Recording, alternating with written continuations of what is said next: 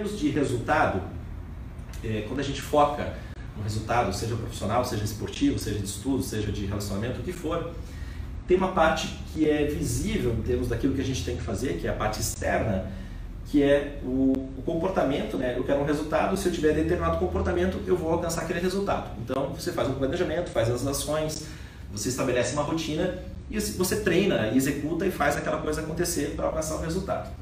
Isso é a parte externa, mas tem uma parte interna que é primordial e fundamental para você alcançar o resultado que você deseja. Essa parte interna está ligada aos seus pensamentos, ao que está acontecendo dentro do, da sua cabeça em termos de ondas mentais, em termos de processamento de ideias. Eu estou dando essa palestra aqui para você, você já teve talvez centenas ou talvez milhares de pensamentos diferentes. De repente, uma palavra que eu falei, uma, um tom de voz ou uma lembrança que veio, isso fez com que a sua cabeça funcionasse de uma maneira é, diferente, tirando o foco do, do aprendizado aqui desse momento. Normal, nós somos assim, todos somos dessa, dessa, dessa, dessa maneira os pensamentos são influenciados pelos sentimentos. Como a gente sente, né, quando a gente está se sentindo, vai influenciar o nosso pensamento. Se você está se sentindo bem, motivado, feliz, você vai ter pensamentos que são mais claros, mais, mais empolgantes e você vai levar isso para o seu comportamento, para o seu resultado.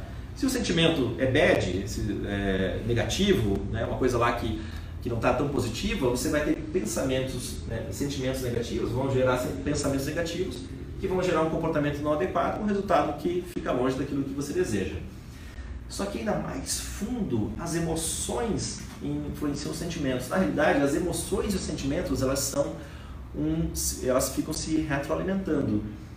As emoções são geradas pelos nossos compostos químicos. São coisas que a gente vai produzindo na, na nossa circulação sanguínea. Isso vai gerando o nosso processo emocional de mais empolgação, menos empolgação, de felicidade, de tristeza, né? e todos os, esses aspectos emocionais que nós temos. E as emoções elas são totalmente influenciadas pela nossa fisiologia. Por exemplo, se você respirar de maneira muito profunda, você vai gerar emoções mais positivas, vai gerar sentimentos melhores, pensamentos melhores, por consequência, comportamento diferente, resultado diferente.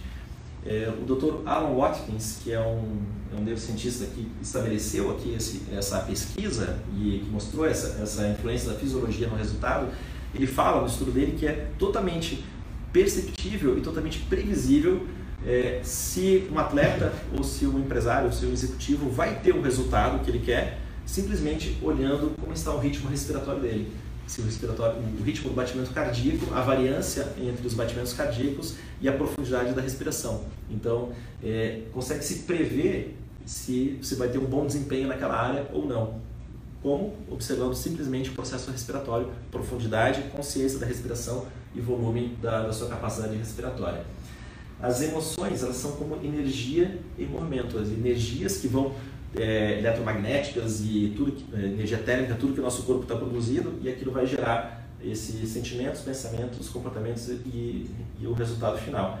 Então, se você quer alterar o resultado, nada mais profundo do que, do que trabalhar na sua fisiologia, na sua respiração, no seu alongamento, na sua flexibilidade, na sua consciência corporal. Tudo isso vai influenciar o resultado lá em cima. A gente acha que não, mas influencia positivamente é, ou negativamente mais do que a gente imagina.